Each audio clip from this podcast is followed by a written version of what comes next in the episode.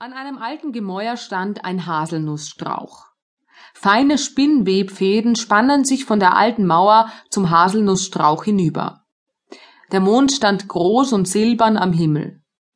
Er beschien eine kleine befällte und gerührte Gesellschaft. Die Haselmäuse feierten Hochzeit.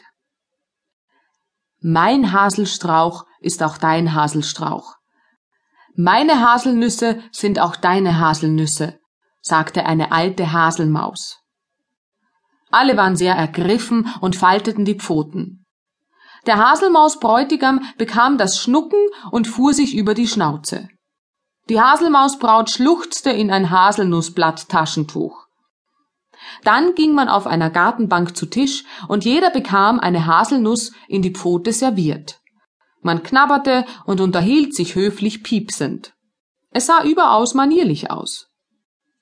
Haselmäuse sind bescheiden und sehr sittsam. Nach dem Diner tanzte die Haselmausjugend den Haselhupfer. Man pfiff zweistimmig dazu. So haben wir auch einmal gepfiffen, sagte die Haselmaus Großmutter zum Haselmaus Großvater und strich sich mit altmodischer Koketterie über das diesjährige Fellkleid. Der Haselmaus Großvater kraulte sich behaglich die weiße Kehlkrawatte und wippte den Takt des Haselhupfers mit der Hinterpfote.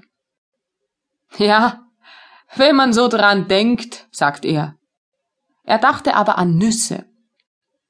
Das Haselmaus-Brautpaar hatte sich auf einen einsamen Ast zurückgezogen. Hier war die neue Wohnung, ein kugeliges kleines Nest. Die Verwandten hatten Moos und Blätter beigesteuert und sogar weiche Magenhaare, die sie sich ausgerupft hatten. Man tat schon ein Übriges, wenn Hochzeit war. Die Haselmausbraut hielt das Haselnussblatt-Taschentuch geballt in der Pfote. Es war feucht von Tränen. Der Haselmausbräutigam saß neben ihr und hielt sie umpfotet. Er küsste sie auf die Schnauze und hinter die Ohren. Die Ohren waren sehr klein. Es war ein schönes Haselmausmädchen. Der Mond schien hell.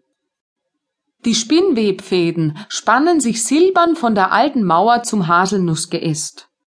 Von ferne hörte man den Haselhupfer pfeifen.